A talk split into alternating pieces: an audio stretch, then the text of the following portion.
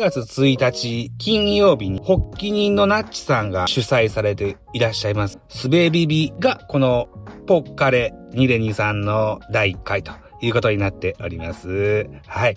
ということで、私は12月2日の担当でございまして、もしかしたらこのチャンネルを初めて知られる方も多くいらっしゃるかもしれません。私、そもそも2018年から野球系のポッドキャスト番組を配信しておりますものでございまして、来年の1月31日、プロ野球のスプリングキャンプ立ち上げの前日ですね、に野球が好きな配信者、音声配信者の方々、あるいは、ポッドキャスターの方々からですね、音声を集めて呪術なぎにして配信をしていこうという企画、ベースボールラバーズキャンプ2024というものを立ち上げておりまして、その音声を募集をかけておる最中でございます。はい。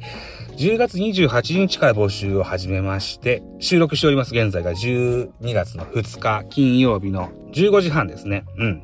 3時半なんですけれども、現在6件届いております。はい。で、ぜひ参加したいですっていう方々も二十数件まだありますので、で、締め切りが12月15日となっております。まだちょっと時間に余裕があるもんですからね、ここまで、えー、到着しております音源と、それから、サムネイルを送ってくださった番組6件さんをご紹介してみたいかなというふうに思っております。ぜひ聞いてやってください。よろしくお願いします。はい。で、募集を開始した初日、10月28日から早速400ちゃんというポッドキャスターさんが配信されてらっしゃる400キャストさんから音声届きました。400ちゃんありがとうございます。彼は中日ドラゴンズファンですので、ドラゴンズの話が聞けるというふうに思ってます。えっとですね、400ちゃんはですね、私はさっき言いました2018年に立ち上げた野球系のポッドキャスト番組、ベースボールカフェキャン中世というものをやっておりまして、第1回のゲストが400ちゃんでございました。当時ね、2019年の春から中日ドラゴンズは新監督に与田剛さんを迎えて始まるシーズン。ということもあって、与田剛さんの現役時代を語る、そのような回を催したんですね。ベースボールカフェキャン中世の第1回でございます。もしかしたらもう聞けないかもしれませんね。うん。あの、シーサーブログで配信してて、そう。で、容量がいっぱい倍になったからハードディスクが消した記憶があるんですよ。うん。そう。だから今では聞けないかもしれません。僕のパソコンには残ってます。はい。400ちゃんありがとうございます。続きまして、11月6日に到着したのは信玄の全力絶叫オリラジでございます。MC 信玄さんとおっしゃられる若き青年がラジオトークで配信しております、ポッドキャスト番組でございますね。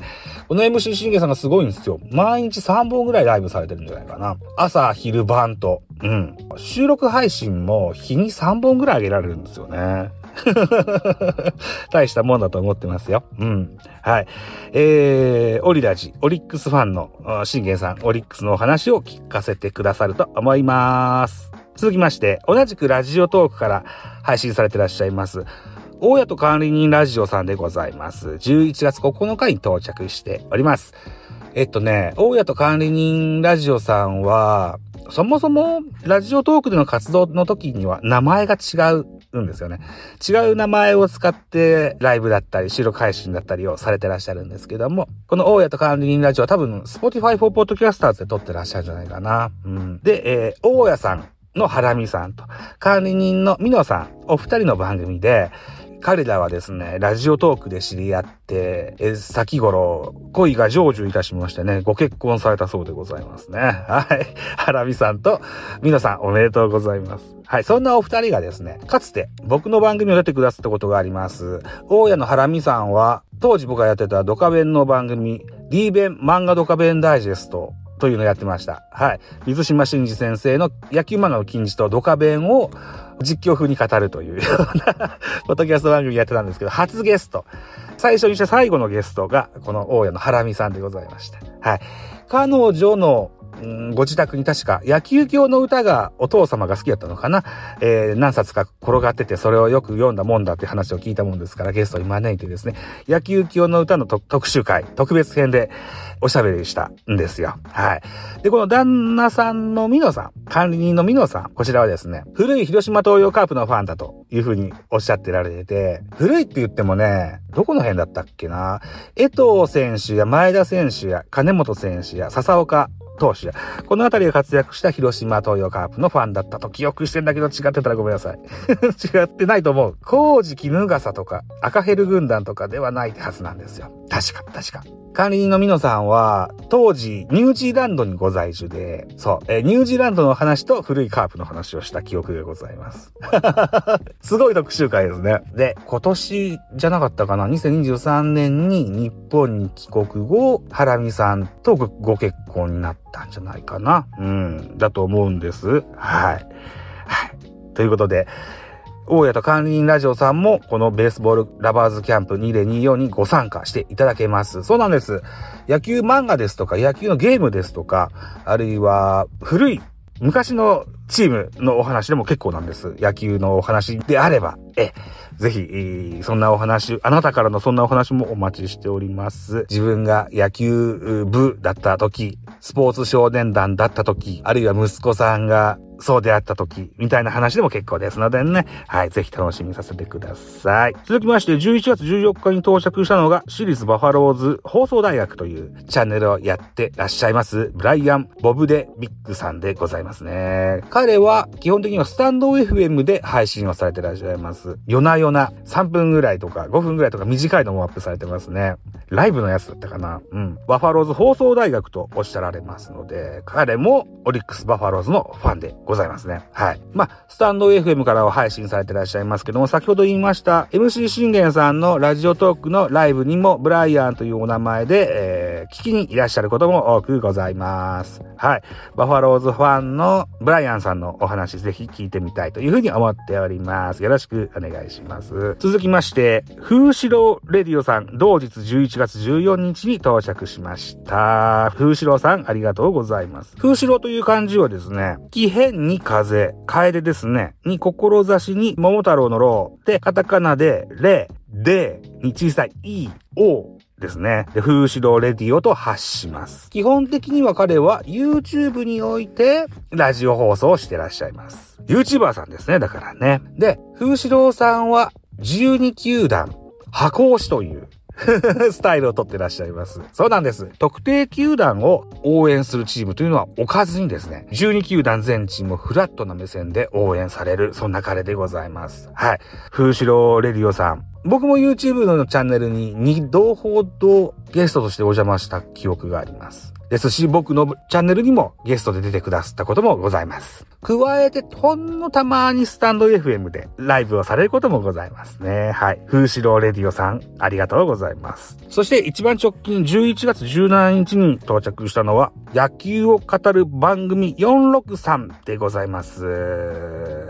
はい。えー、老舗の番組でございますよ。これ2014年の7月だったけな、からのスタート。そもそもはニコ生からのスタートなんですね。ニコ生やって、同じ音源を YouTube にもアップしてて、その音源をポッドキャスト化したのが2、3年ぐらい前じゃなかったかな、かと思うんですけども、月1配信なんですけども、その内容はものすごい濃いんですよ。はい。僕大好きな、ポッドキャスト、野球系のポッドキャスト番組となっております。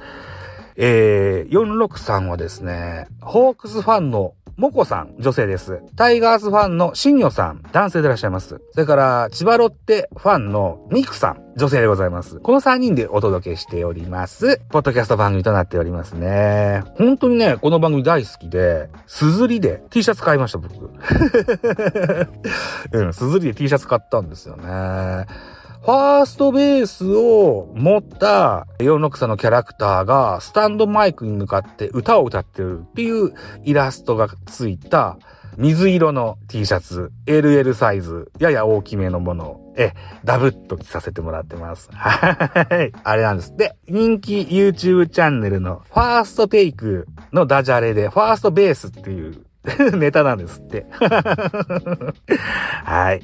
いうことですね。はい。4633どうもありがとうございます。番組タイトルにもなっております463。これダブルプレイなんですよね。うん。野球はですね、ピッチャー、キャッチャー、ファースト、セカンド、サード、ショート、レフトセンターライトと、9つのポジションがありますけども、ピッチャーが1、キャッチャーが2、ファーストが3、セカンドが4、サードが5、ショートが6、レフトが7、センターが8、ライトが9という数字を持ってるんです。うん。これで略称というか、えー、略した数字として可視化できる時には表記されることが多いんですけども、この463っていうのは、セカンドがキャッチして、ショートに掘って、このショートがセカンドベースを踏んでファーストに転送するっていうのが大体オーソドックスな463のスタイルですね。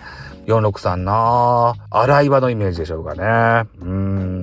先頃、アジアチャンピオンシップを制しました。井端さんと。それから昨年まで中日ドラゴンズでコーチをしてました荒木さんが現役の時に組んでた二遊間のコンビの名前ですね。うん。2024な、巨人で言うと、おそらくセカンドは吉川直樹、ショートは門脇誠という新しい二遊間でスタートすると思います。吉川、門脇の463。ぜひ楽しみにしたいかなというふうに思いますね。はい。ということで、えー、ベースボールラバーズキャンプ2024の現在到着しております音源の情報でございました。ネタバレはせずにね、できたかなというふうに思いますので、本番をぜひ楽しみにしてほしいかなというふうに思います。で、12月2日土曜日ですね。先ほど冒頭にも言いましたけども、参加しますと言った二十数件の方々にリマインド。ね、忘れてませんつって DM 送ろうと思ってます。ぜひぜひ楽しみにしてますのでよろしくお願いします。で、変更点ではないけれども、そもそも言わなかったので、えー、追記というか言っとくことがあるんです。うん。音声ファイルのサイズは5分以上35分以内にしてくださいって言いましたけど、もちろんそれは変わらないんですけども、一人一本じゃなくていいんですよ。一人何本でもいいんです。はい。そうなんです。2、3本送ってくださっても構いませんよ。はい。これ5分以上35分以内っていうのは、僕がシーサーブログ出身っていうこともあって、シーサーブログでは1個の音声ファイルを25メガバイト以下にしないといけないというようなお約束があったもんですからね。綺麗な音源で聞けるのがだいたいこの35分以内だというふうに自分で思ってたもんですから、そのようにさせてもらってます。はい。っていうのが1点。それから Apple Podcast も iPhone のね、更新が iOS が17になったことによりまして、Apple Podcast ドキャストでも番組はサムネイルが見れるようになりました。今までは Spotify と Amazon Music Podcast だけだったんですけれども、これに加えて Apple Podcast も見れるようになっております。サムネイルもぜひ、添付して送っていただけたらというふうに思いますし、サムネイルなんかないよっていう方は、なくても結構です。はい。これもう一個。当初、YouTube Music Podcast にも連携させようと思っておりましたが、これね、僕の YouTube チャンネルに連携することになるんですよ。うん。なので、YouTube Music Podcast への連携は見送ります。はい。この企画は僕個人の企画ではないので、みんなでやる企画だと思ってますので、はい。YouTube、Music Podcast の連携は見送りますが、Google Podcast にも連携してますので、これがまた来年の末ぐらいに YouTube Music Podcast になりますから、来年の末まで待ってください。はい。ということでございますですかね。まあそこそこ喋れましたでしょうか。ということでございまして、12月2日、ポッドキャストカレンダー企画、ポッカレニレニーさんですね。の12月2日の担当は、ベースボールラバーズキャンプ2024の制作委員会会長のザボでございました。ということで12月3日は、肋骨パキオのパキラジさんでございます。肋骨パキオさん、ポッドキャスト界で大活躍中の彼でございます。いろんなポッドキャストタイトルを持った彼でございますよ。はい、ぜひ楽しみにしてやってください。肋骨パキオのパキラジもラジオトーク等々で聞くこともできますし、各種ポッドキャストで聞くこともできます。はい、ということでパキオくんよろしくお願いします。パキッチャオ